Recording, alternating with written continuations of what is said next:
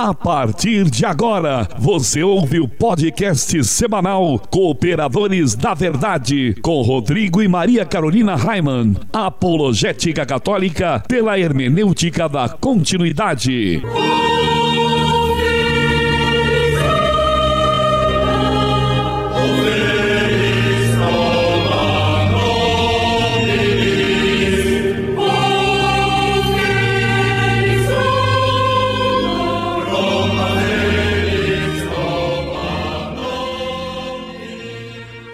Olá, amigo ouvinte, paz e bem. Aqui quem vos fala é o professor Raiman e estamos começando mais um podcast semanal Cooperadores da Verdade, apologética católica pela hermenêutica da continuidade. Aqui se fala a verdade, custe o que custar, doa a quem doer. Lembrando que este programa é transmitido todas as quintas-feiras às 20 horas pela web rádio Navegantina radionavegantina.com.br. Todas as sextas-feiras, também às 20 horas, pela web rádio Cristo Jovem, cristojovem.caster.fm. E todos os sábados, em dois horários, às 10 horas da manhã e com reprise às 19h30, pela web rádio Franciscanos, radiofranciscanos.com.br. E o cooperador de hoje, que temos a graça de receber mais uma vez aqui nos estúdios Joseph Ratzinger, é meu afilhado Peter. Tudo bem, Peter? E aí, padrinho Rodrigo, tudo bem? Olá, ouvintes. Um prazer estar aqui de novo. Vamos cooperar com a verdade. É isso aí. E com o objetivo de adquirirmos equipamentos novos para substituir os nossos que já estão sucateados. O Peter hoje viu aqui né, o trabalho que deu para a gente começar a gravação, porque aqui na nossa região está muito calor e aí as máquinas esquentam bastante. Tem dia que tem que colocar uma, uma bolsa de gelo em cima do computador para ele poder funcionar, né? E para nós podemos também devolver aqueles equipamentos que são emprestados Inclusive, aqui a placa externa, que é do Peter, né? É minha, é minha. Ainda bem que o Peter não é daqueles chato que fica cobrando o tempo todo, né? então nós estamos fazendo uma vaquinha, é isso mesmo. Basta você entrar na nossa página no Facebook, pois lá tem maiores informações. A Carol sempre gosta de me corrigir, ela diz que não existe informações maiores, nem menores, né? Então lá tem mais informações de como você pode contribuir com o cartão de crédito ou boleto bancário. E em nosso momento de oração de hoje, Peter, além de todas as intenções que já estão em nossos corações, queremos rezar também por todas aquelas pessoas que já contribuíram com a nossa vaquinha online e por todas aquelas pessoas que ainda vão contribuir. Estamos reunidos em nome do Pai do Filho e do Espírito Santo. Amém. Que a graça e a paz de nosso Senhor Jesus Cristo, o amor do Pai e a força do Espírito Santo estejam sempre conosco. Bendito seja Deus que nos reuniu no amor de Cristo. Pai nosso que estais nos céus, santificado seja o vosso nome. Venha a nós o vosso reino. Seja feita a vossa vontade, assim na terra como no céu. O pão nosso de cada dia nos dai hoje. Perdoai-nos as nossas ofensas, assim como nós perdoamos a quem nos tem ofendido. E não nos deixeis cair em tentação, mas livrai-nos do mal. Amém. Ave Maria, cheia de graça, o Senhor é convosco. Bendita sois vós entre as mulheres, e bendito é o fruto do vosso ventre, Jesus. Santa Maria, Mãe de Deus, rogai por nós, pecadores, agora e na hora de nossa morte. Amém. Glória ao Pai, ao Filho e ao Espírito Santo, como, como era no princípio, agora e sempre, por todos os séculos dos séculos. Amém. Amém. Senhor, fazei de mim um instrumento de vossa paz. Onde houver ódio, que eu leve o amor. Onde houver ofensa, que eu leve o perdão. Onde houver discórdia, que eu leve a união. Onde houver dúvida, que eu leve a fé. Onde houver erro, que eu leve a verdade. Onde houver desespero, que eu leve a esperança. Onde houver tristeza, que eu leve a alegria. Onde houver trevas, que eu leve a luz. Ó Mestre, fazei que eu procure mais. Consolar que ser consolado. Compreender que ser compreendido. Amar que ser amado, pois é dando que se recebe, perdoando que se é perdoado. e é morrendo que se vive para a vida eterna. Amém. E continuamos reunidos em nome do Pai, do Filho e do Espírito Santo. Amém. Cooperadores da Verdade é um podcast semanal que você pode ouvir em nossa página no Facebook ou ainda no meu site raiman.com.br. O programa é apresentado por mim e por minha esposa Maria Carolina e esporadicamente contamos com a participação de um ilustre colaborador da Verdade, hoje no caso, meu afilhado Peter. O programa é transmitido por três web rádios, como eu falei lá no início. E se você que está nos ouvindo agora também tem uma web rádio e deseja transmitir o nosso programa, nem precisa pedir autorização. É só tocar o terror, porque o nosso objetivo é evangelizar. E quanto mais pessoas forem alcançadas, melhor. Seria interessante apenas mandar uma mensagem para nós. E como faz para mandar uma mensagem, Peter? Pode ser lá na nossa página no Facebook, é facebook.com/barra Os Cooperadores da Verdade, ou no nosso e-mail, oscooperadoresdaverdade@gmail.com. Assim, a gente pode divulgar o dia e o horário da, transmissão aqui no programa. Muito bem. E nossa página no Twitter, você pode deixar a sua sugestão ou crítica e ainda o seu pedido de oração. O endereço é coop verdade. E o programa também está disponível em todas as principais, aliás, em todas não, né? Nas principais plataformas de podcasts, tanto para quem usa iPhone quanto para quem usa Android e Windows Phone. Ok? Muito... É só procurar Cooperadores da Verdade lá que vai encontrar. É, isso tudo graças ao Peter que manja dos Paranauês, né? e no quadro A Vida dos Santos, resolvemos começar falando dos santos doutores. Doutor da igreja é aquele cristão ou aquela cristã que se distinguiu por notório saber teológico em qualquer época da história. O conceito de doutor da igreja se difere do de padre da igreja pois padre da Igreja é somente aquele que contribuiu para a reta formulação dos artigos de fé até o século VII no Ocidente e até o século VIII no Oriente. Os doutores da Igreja são homens e mulheres ilustres que, pela sua santidade, pela ortodoxia de sua fé e principalmente pelo eminente saber teológico atestado por escritos vários, foram honrados com tal título por desígnio da Igreja. No último programa, nós falamos de Santa Teresinha do Menino Jesus, a nossa pequenina.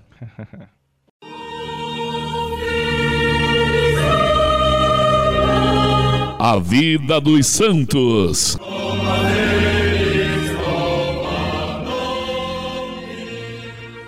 Peter, quem foi o santo escolhido para o programa de hoje? O santo de hoje é São João de Ávila, o apóstolo da Andaluzia.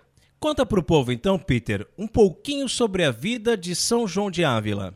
João de Ávila nasceu em Almodóvar do Campo, em Castilha La Nueva. Olha o espanhol aí. Ah, perfeito, em Castilha La Nueva. É, Castilha, isso.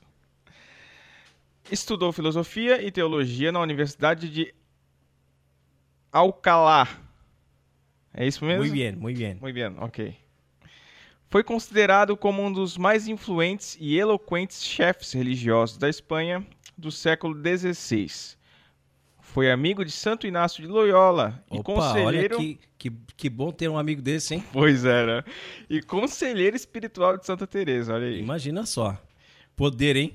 Bem como de São Francisco de Borja. Caramba. Ordenado já sacerdote, mostrou tal eloquência que o arcebispo de Sevilha lhe pediu que se dedicasse à evangelização em seu país.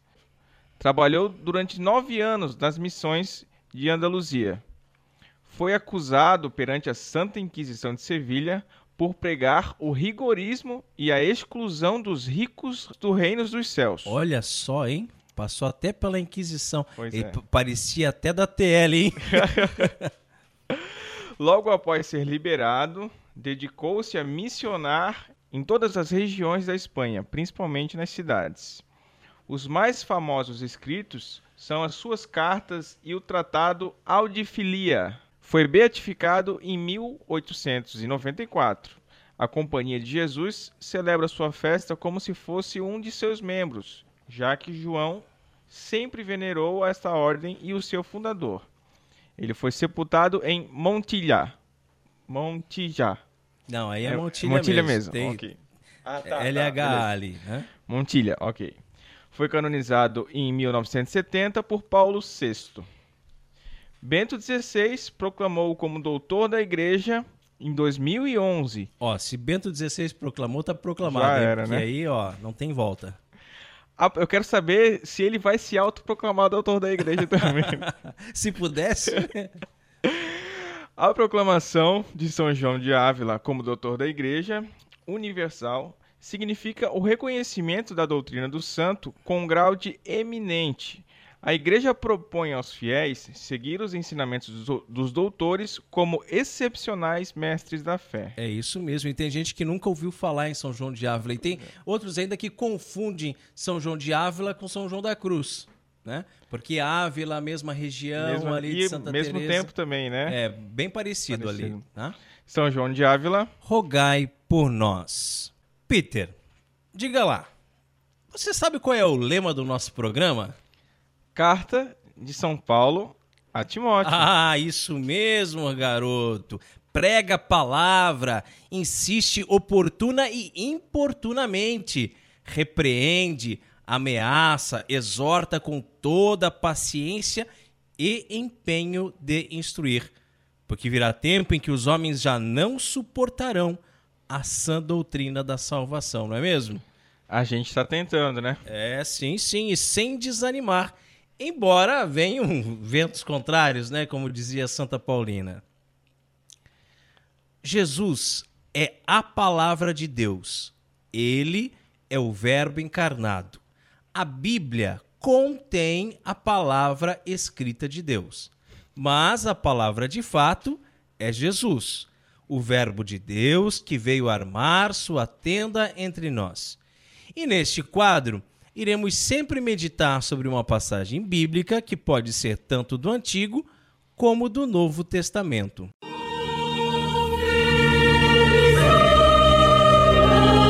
A palavra escrita de Deus.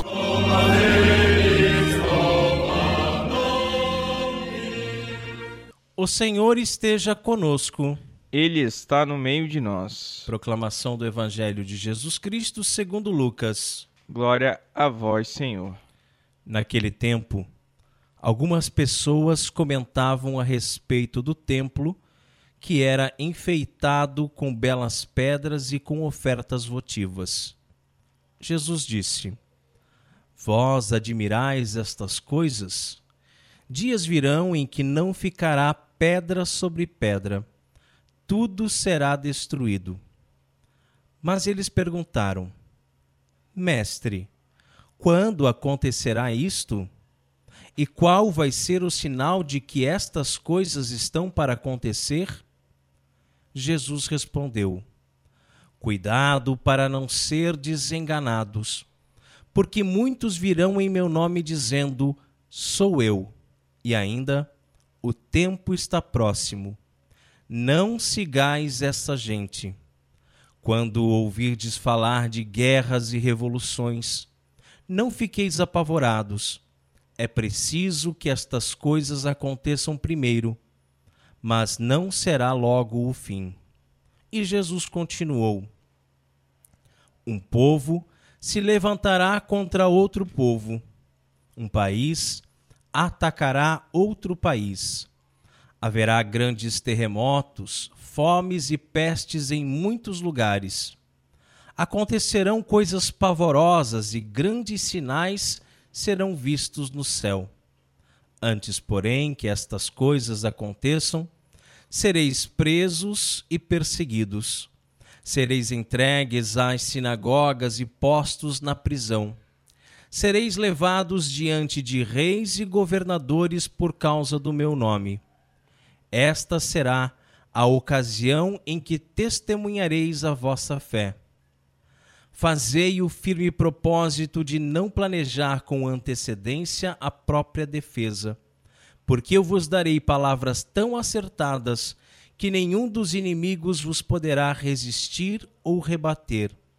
Sereis entregues até mesmo pelos próprios pais, irmãos, parentes e amigos. E eles matarão alguns de vós. Todos vos odiarão por causa do meu nome. Mas vós não perdereis um só fio de cabelo da vossa cabeça. É permanecendo firmes que ireis ganhar a vida. Palavra da salvação.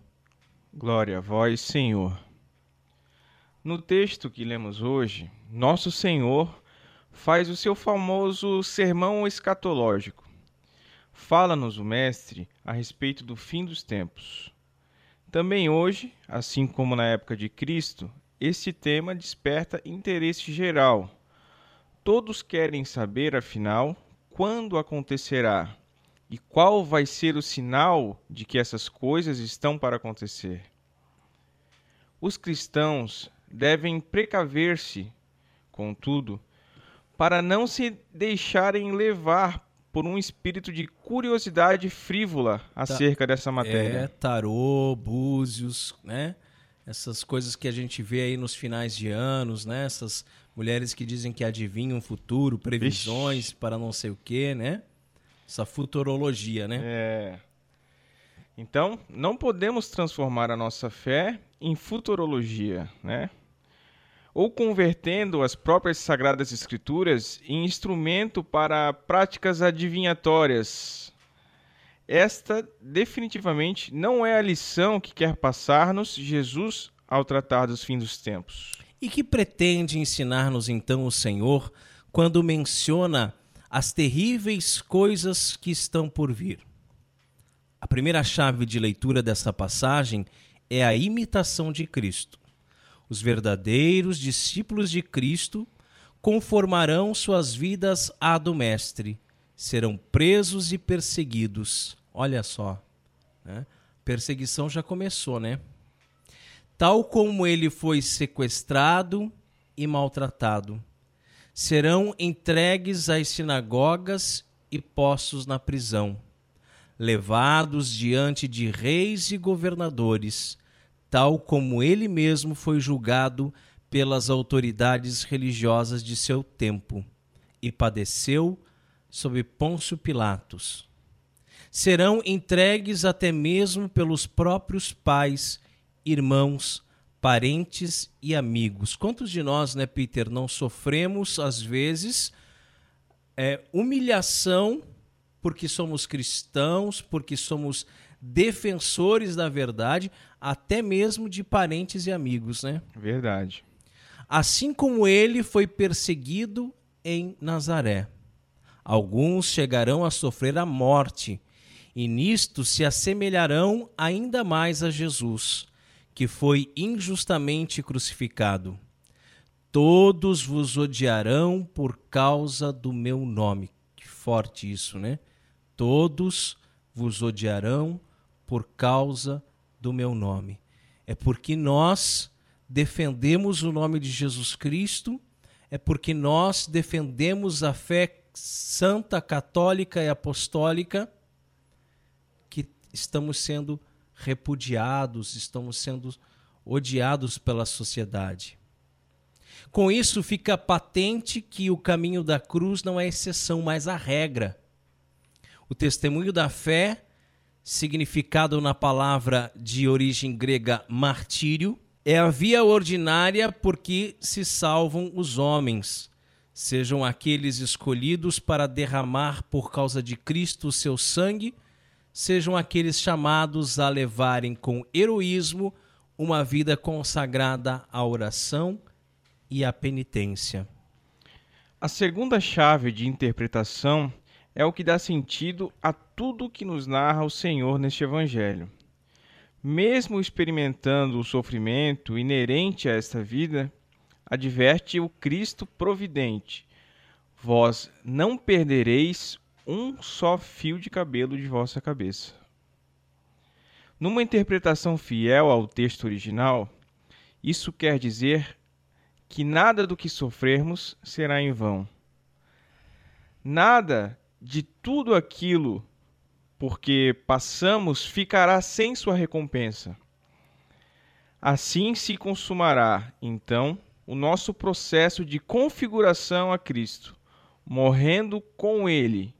Também com Ele viveremos. Eu não sei se isso fica bem claro para o ouvinte que está nos acompanhando, mas muita gente faz uma interpretação errônea, né, Peter? Achando que ah, o senhor prometeu que nenhum fio de, de cabelo eu iria perder, então quer dizer, eu não, não vou perder nada. Não, você vai perder muita coisa sim. Né? Vai perder muito. Só que nada disso vai ser em vão. Tudo é por uma boa causa, né? Exatamente.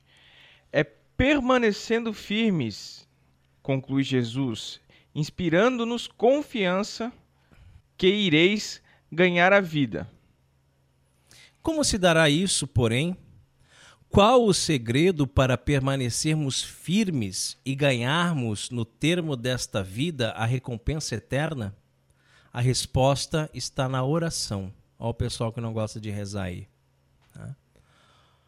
Ó Deus, sois o amparo dos que em vós esperam. E sem vosso auxílio ninguém é forte, ninguém é santo, diz uma prece litúrgica. A verdade de nossa condição é que somos fracos e pecadores. Para sermos fortes e santos, precisamos comportar-nos realmente como mendigos da graça de Deus. É Ele quem nos concederá a cada dia o pão nosso, para sustento de nosso organismo espiritual, tornando-nos capazes de oferecer o amor que lhe é devido não seremos santos e até mesmo a nossa salvação corre grande risco se não rezarmos e não rezarmos muito. Muitas vezes, porém, o que nos falta para tomarmos de assalto a vida espiritual é justamente o choque de realidade, de sabermos que esta existência é breve que a morte chega para todos e que nos espera do outro lado uma eternidade, ou de glória ou de tormentos. Falta-nos a meditação sobre as últimas coisas, os novíssimos, sobre os quais tanto insistiram os santos. Para corrermos atrás do prejuízo, todavia, nem é preciso que tomemos em mão uma preparação para a morte de Santo Afonso de Ligório, ou uma A Arte de Morrer Bem, de São Roberto Bellarmino, ainda que sejam obras muitíssimos é, recomendáveis, né? Basta para tanto que pensemos um pouco nos infortúnios que subitamente advêm a tantos de nossos irmãos, ou nas mortes trágicas que com tanta frequência vemos relatadas em nossos jornais e noticiários televisivos. Deus não nos fala só por palavras, mas também por acontecimentos. A todo momento, Ele está a ensinar-nos que esse mundo passa e que só no céu, de fato, encontraremos nossa morada definitiva. Tenhamos em mente duas sugestivas imagens. Primeiro, a do caixão. Para muitos de nós, será ele o marco de nosso fim o fim dos nossos tempos. Segundo, a da mulher grávida, com a qual nosso Senhor comparou certa vez a situação de quem morre na graça. A mulher, quando vai dar à luz, fica angustiada, porque chegou a sua hora. Mas depois que a criança nasceu, já não se lembra mais das dores, na alegria de um ser humano ter vindo ao mundo. Também vós agora sentis tristezas, mas eu vos verei novamente, e o vosso coração se alegrará, e ninguém poderá tirar a vossa alegria. Naquele dia não me perguntareis mais nada. Assim seja. Amém. Amém. E essa belíssima reflexão sobre esta passagem do Evangelho pode ser encontrada no site do Padre Paulo Ricardo o nosso professor opressor, né? Oprimindo com sutileza aí, né? Muito bem. E nós somos os cooperadores da verdade. Se você deseja ouvir os episódios mais antigos, inclusive os episódios da nossa primeira temporada, acesse nossa página no SoundCloud, soundcloud.com barra Os Cooperadores da Verdade. Curta, compartilhe nas redes sociais e nos ajude a evangelizar. E também como parte deste apostolado, nós temos vídeos no meu canal no YouTube, youtube.com barra E Peter, qual é o conselho de Padre Pio para nós no programa de hoje? O nome de todos os eleitos está escrito no céu.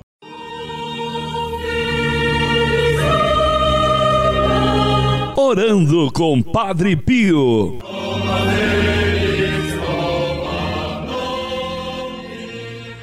Que grande alegria saber que nossos nomes estão escritos no céu, não é mesmo? Nós somos o povo eleito. Não cheira meio calvinista isso calvinista, aí, não? Calvinista, calvinista. É? Mas não tem nada de calvinista. Vamos ver. Um povo formado, nós somos um povo formado por batizados e batizadas. O batismo, como bem sabemos, é uma marca indelével com a qual somos assinalados e incorporados à Igreja de Deus passamos a ser membros da Igreja de Cristo, a qual Ele mesmo é a cabeça. E por meio de Jesus Cristo, passamos a ser filhos de Deus. Tudo isso faz com que os nossos nomes estejam escritos no céu. Nosso lugar é o céu. Fomos criados por Deus para isso, para o adorarmos eternamente no céu com todos os anjos e santos. Você já notou quantas pessoas se inscreveram em uma universidade, mas acabaram não cursando? É. Outras até assistiram algumas aulas, mas acabaram desistindo. Será que o fato de estar inscrito é garantia de conclusão? Eita Deus, hein? Logicamente que não, né? Padre Pio diz que o nome de todos os eleitos está escrito no céu. Nós temos certeza de que somos eleitos mas será que ganharemos o céu? Será? Não podemos cair aqui na heresia calvinista da predestinação, de achar que somos predestinados a ir para o céu e que, portanto, agora não precisamos fazer mais nada. Podemos cruzar os braços e ficar esperando a morte chegar, pois já estamos salvos. Preenchendo o espaço vazio, como disse Chesterton, é, né? Muito é. bom. Aquele que está de pé Cuidado para que não caia, disse o apóstolo Paulo. A vida aqui nessa terra é uma constante batalha espiritual, meu irmão, minha irmã. Uma luta contra a carne e contra o pecado. O diabo anda solto como um leão a rugir, procurando a quem devorar, disse São Pedro. Portanto, precisamos estar vigilantes. Fomos eleitos, nosso nome está escrito no céu, mas não podemos vacilar. Quem garante que o nome não possa ser riscado de lá? É, apagado, né? Quem sabe tá só escrito a lápis, né? E se for um nome feio aí mesmo, meu Deus. Tá Deus. Que assim seja, né? Amém. Orando com Padre Pio conta com o apoio de Feller Contabilidade, do nosso amigo Diácono Vital. A Feller Contabilidade fica na rua Aldírio Garcia, número 479. Nesta você pode confiar. Atendimento de segunda a sexta-feira, das 8 ao meio-dia e das 13h30 às 17h30. Telefone 3346-2333. Feller Contabilidade arroba matrix.com.br. Em frente à Secretaria da Paróquia São Cristóvão de Itajaí, Santa Catarina. Feller Contabilidade, a sua empresa nas mãos certas. E se você também gostaria de anunciar a sua empresa no programa Cooperadores da Verdade, entre em contato conosco através da nossa página no Facebook e ajude-nos a evangelizar. E você também pode fazer a sua doação de qualquer valor para nos ajudar a melhorar o nosso equipamento e manter este programa no ar. Você pode fazer o seu depósito ou transferência bancária na Caixa Econômica Federal agência 1879, operação 001, conta 10610-1. E sabe, Peter, um fenômeno interessante é que algumas pessoas têm nos procurado para colaborar com o programa pessoalmente. Olha, muito bom. Ah, porque aquele negócio da vaquinha lá, de boleto e cartão, não sei mexer com isso, não sei mexer com internet e ter que ir no banco para fazer um depósito. Então encontram a gente e abrem a carteira e o coração, né? E colaboram com a gente assim pessoalmente.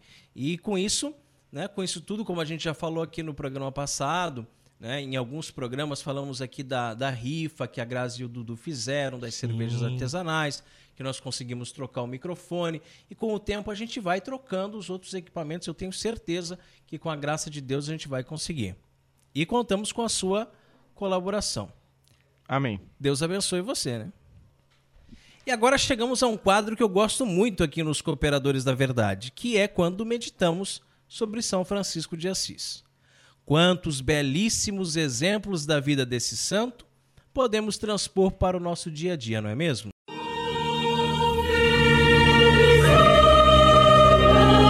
Fontes Franciscanas.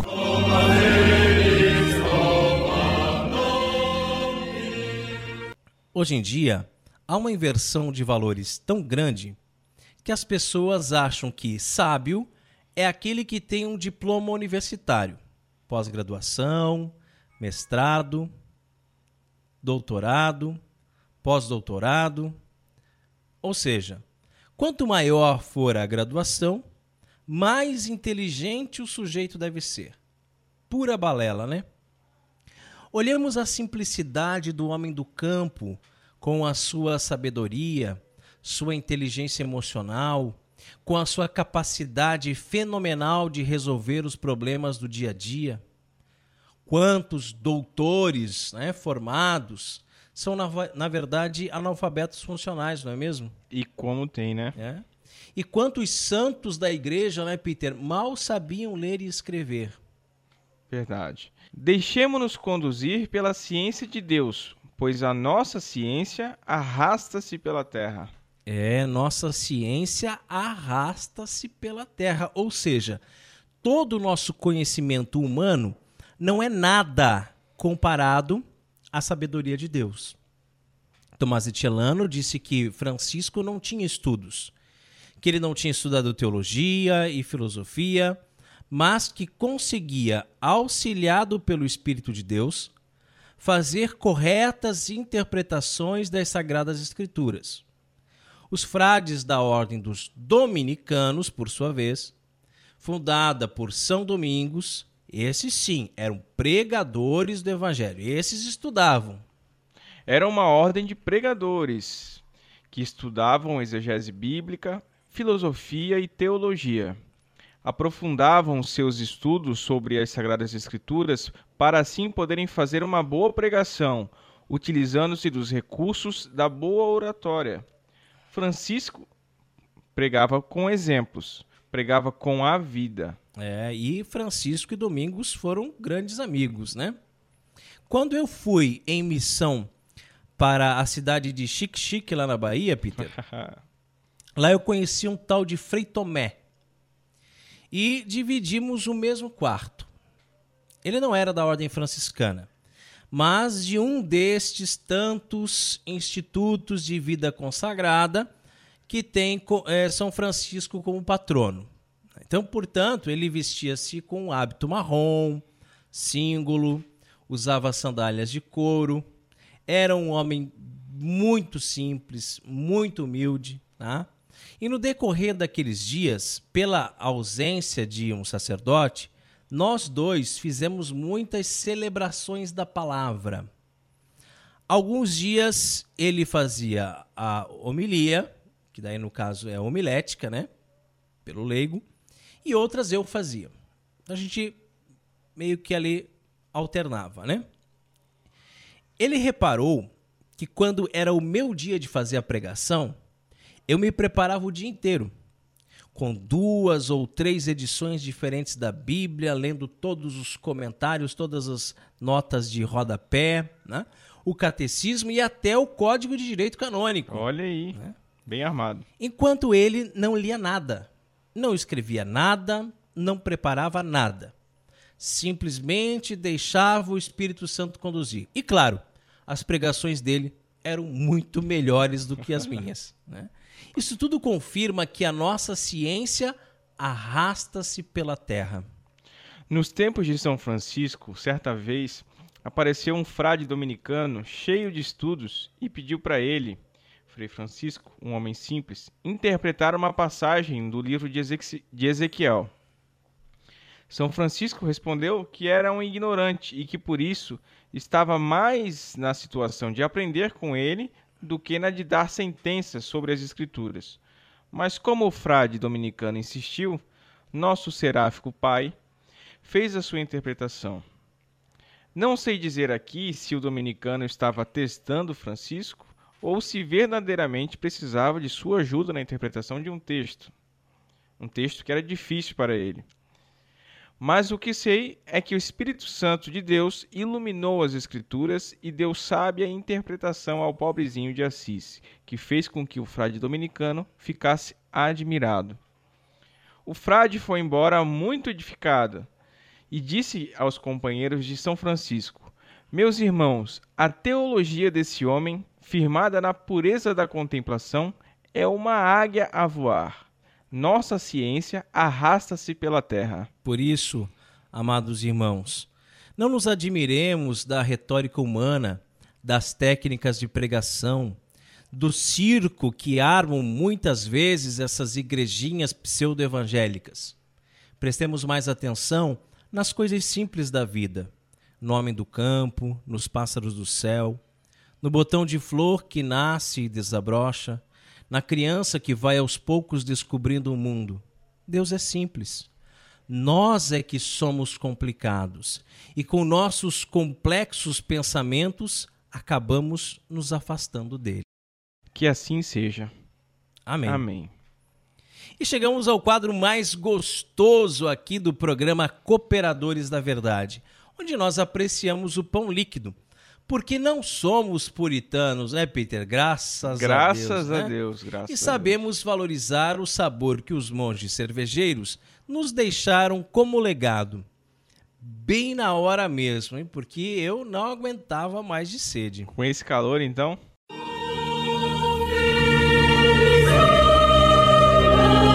Catolicismo e cerveja.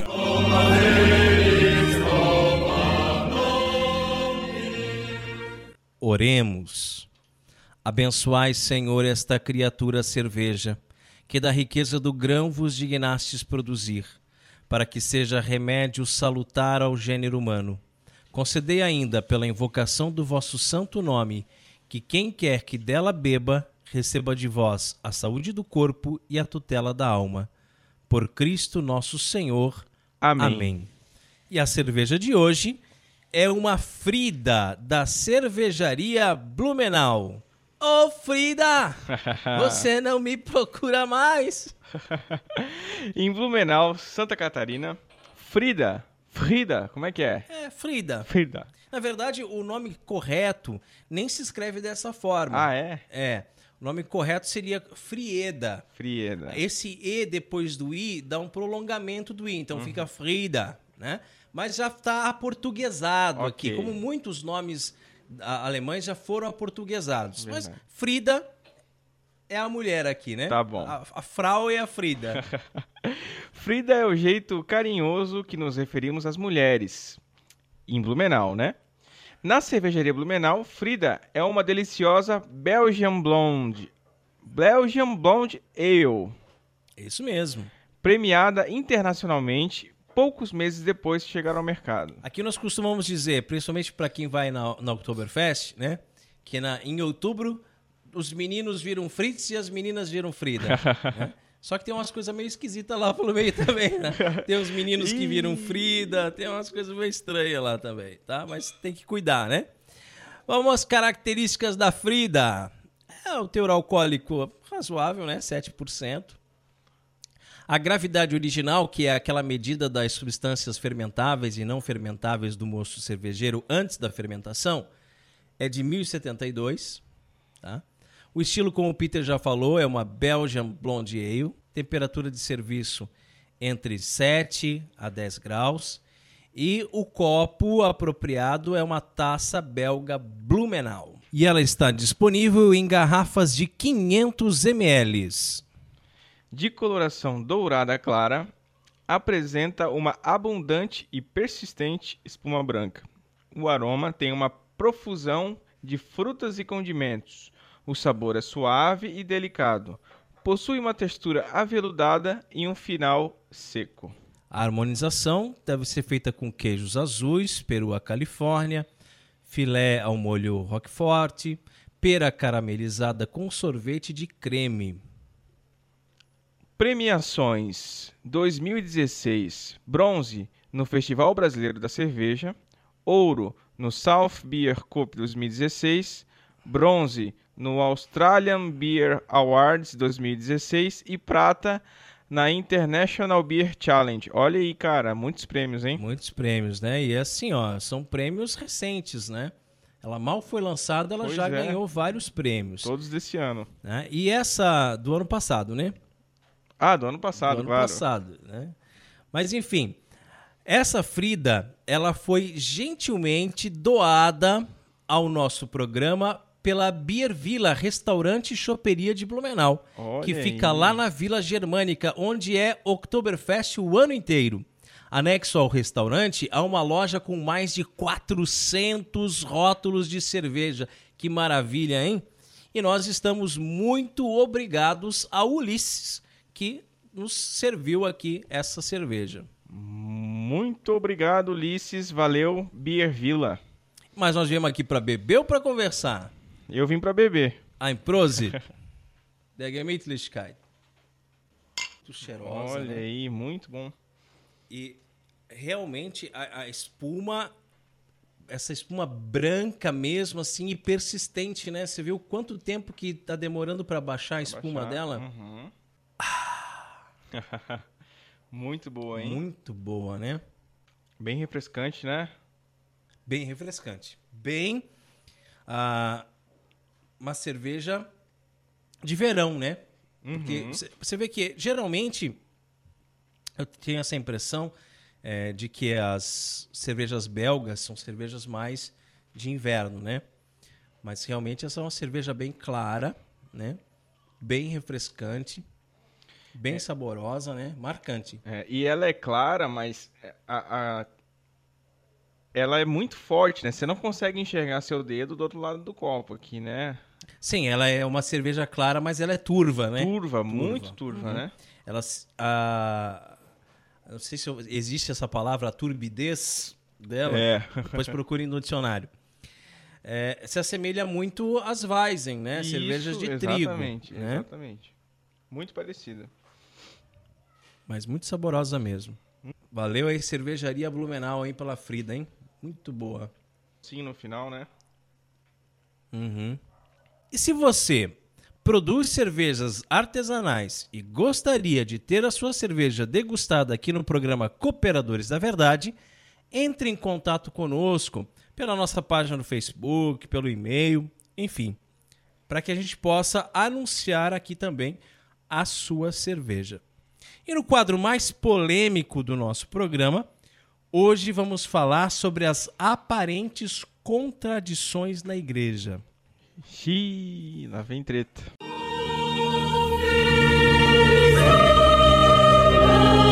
A hora da treta.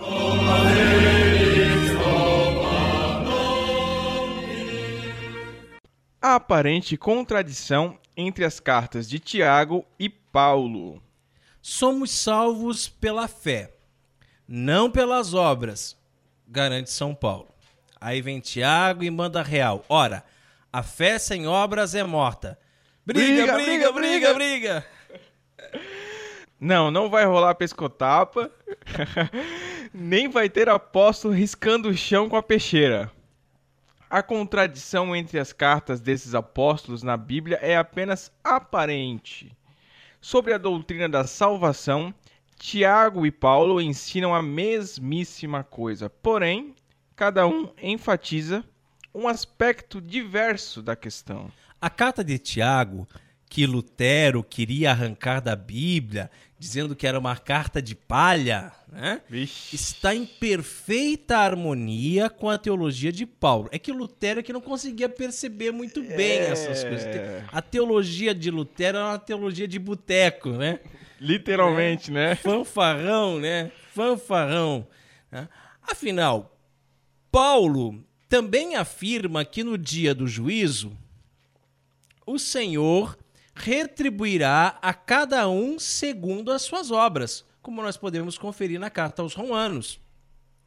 E que diante de Deus não são justos os que ouvem a lei, mas serão tidos por justos os que praticam a lei. Na mesma carta aos Romanos. Vixe. Eu acho que Lutero não leu, hein? Não leu. Sobre isso, Bento XVI, nosso grande Papa opressor, esclarece. Assim, a Carta de São Tiago mostra-nos um cristianismo muito concreto e prático. A fé deve realizar-se na vida, sobretudo no amor ao próximo e, particularmente, no compromisso pelos pobres. É com esta base que deveria ser lida também a famosa frase: Assim como o corpo sem alma está morto, assim também a fé sem obras está morta. Por vezes, essa declaração de Tiago foi contraposta às afirmações de Paulo, segundo o qual nós somos tornados por Deus justos, não em virtude das nossas obras, mas graças à nossa fé, como lá em Gálatas, também em Romanos. Né? Contudo, as duas frases, aparentemente contraditórias, com as suas perspectivas diversas, na realidade, se forem bem interpretadas, se forem bem interpretadas, quem é que pode bem interpretar alguma coisa aqui, Peter? O magistério, o magistério da, igreja. da, igreja. Não é eu, não é tu, não é, é o magistério. Não, não, não. Né? Se forem bem interpretadas, então elas se completam. São Paulo opõe-se ao orgulho do homem que pensa que não precisa do amor de Deus, que nos antecipa. Opõe-se ao orgulho da autojustificação, sem a graça simplesmente doada e não merecida. Ao contrário, São Tiago fala das obras como um fruto normal da fé. A árvore boa dá bons frutos, diz o Senhor. É, e durante muitos anos, teólogos católicos e luteranos. Será que tem teólogo luterano? Hum, dialogaram pseudo-teólogos luteranos dialogaram intensamente, buscando chegar a um consenso sobre a doutrina da justificação. O ponto central das, das discussões era, afinal, como a pessoa decaída é resgatada e salva.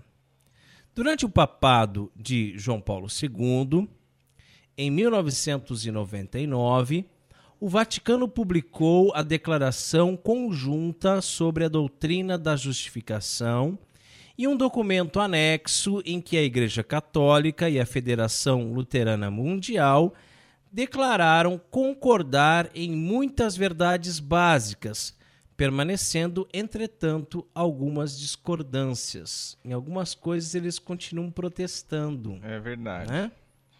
A conclusão desse documento é não é incorreto dizer que somos justificados somente pela fé e não pelas nossas obras.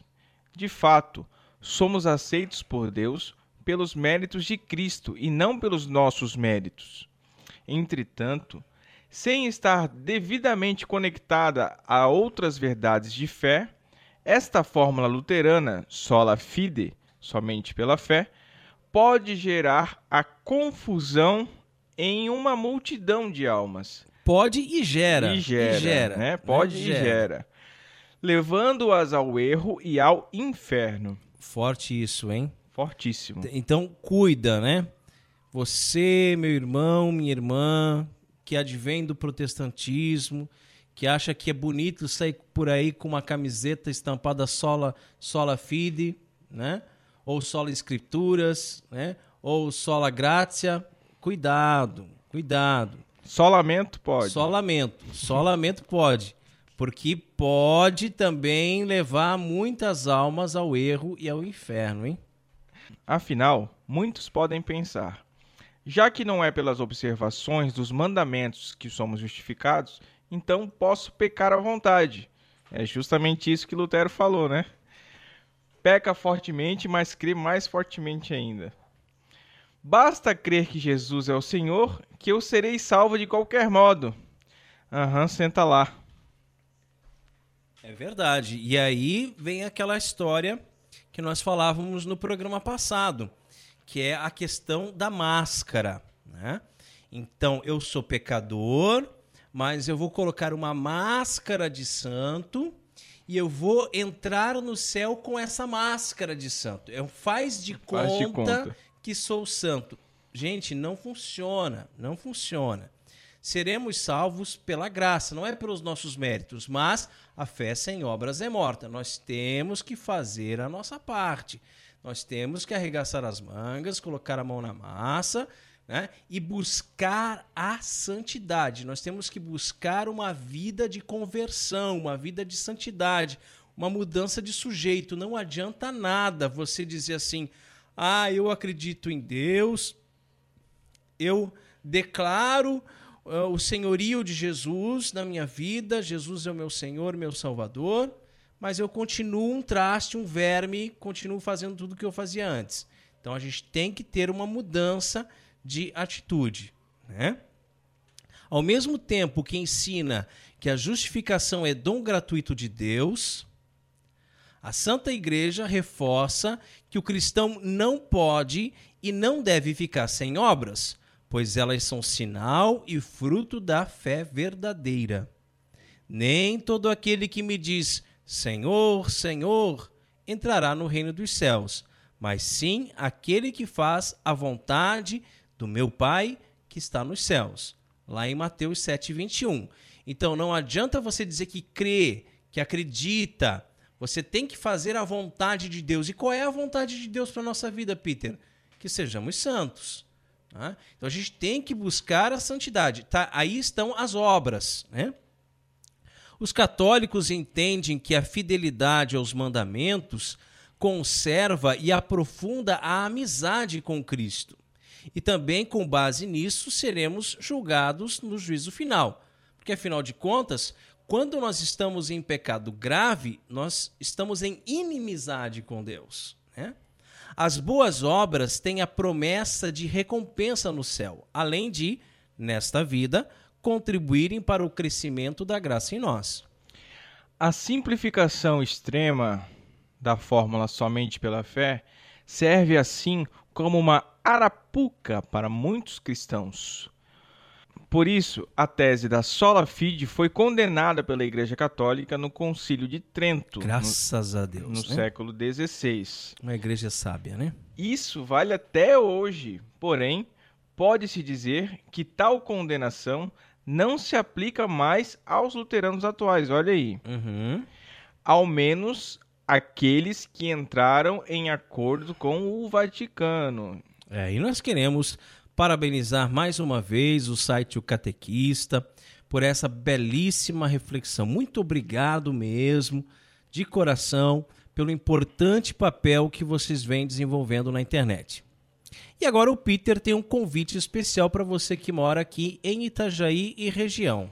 Vamos lá eu quero convidar a todos a participarem das Santas Missas no Carmelo de Itajaí. O Carmelo Santa Teresa fica na rua Benjamin Constante 425, no bairro Cabeçudas. E atenção aos novos horários a partir de fevereiro. Segunda a sexta, às 7 horas da manhã sábado às 5 e meia da tarde e domingo também às 5 e meia da tarde. Então domingo não tem mais a missa domingo de manhã, de né? De manhã não tem manhã mais. Não tem mais. A partir de fevereiro, tá? Então as missas de domingo que a gente que era, que a gente costumava ir, Costumávamos né, Peter? ir, é. né? Então passa para as 5 e meia da tarde. Tá bom, tá ótimo. E rezemos a Virgem que nos proteja, nos guie e cuide do nosso apostolado.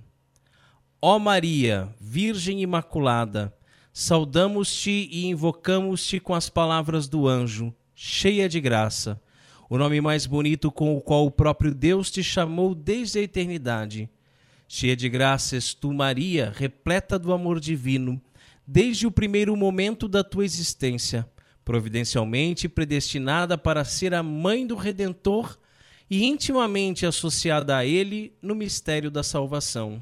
Na tua imaculada conceição resplandece a vocação dos discípulos de Cristo, chamados a tornar-se, com a sua graça, santos e imaculados no amor. Em ti brilha a dignidade de cada ser humano, que é sempre precioso aos olhos do Criador. Quem para ti dirige o olhar, ó Mãe toda santa, não perde a serenidade, por muito difíceis que sejam as provas da vida.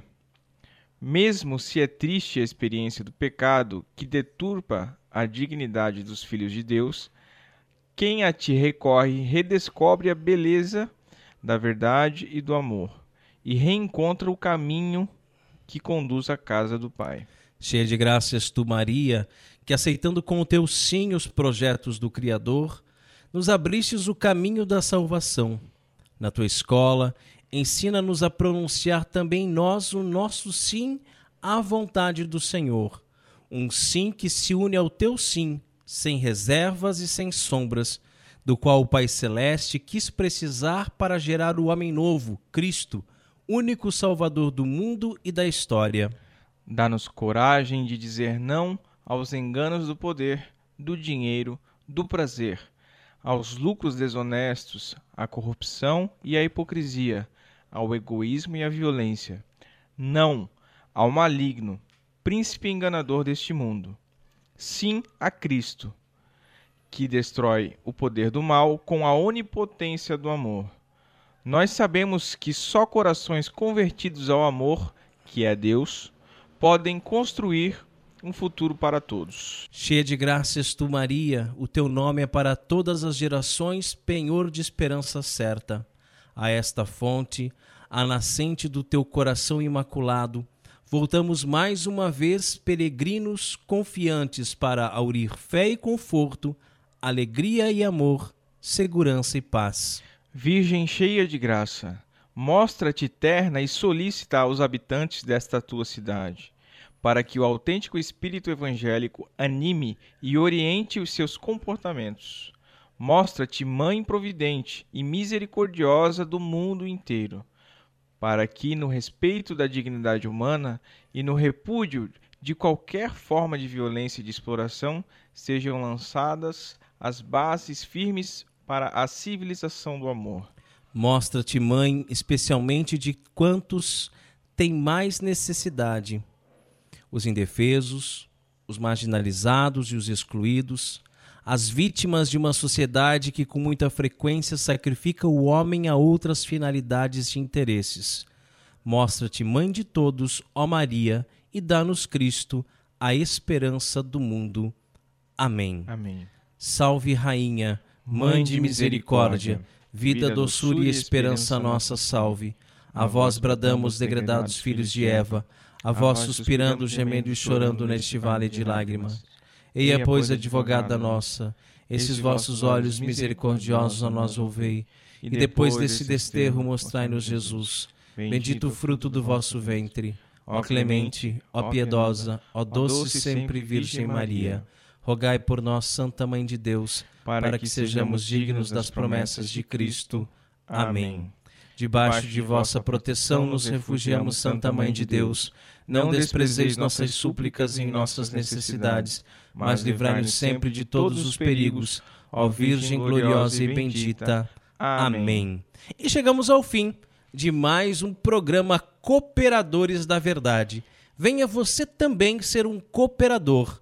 Colabore com esse apostolado fazendo a sua doação para que possamos adquirir equipamentos melhores para manter este programa no ar. Contamos com a sua generosidade e também com a sua oração. Muito obrigado a você que nos acompanhou nesse podcast. Ajude a divulgar compartilhando nas redes sociais. Obrigado, Peter. Deus abençoe a todos. Paz e bem. Obrigado, padrinho. Obrigado, ouvintes. Salve Maria e até mais.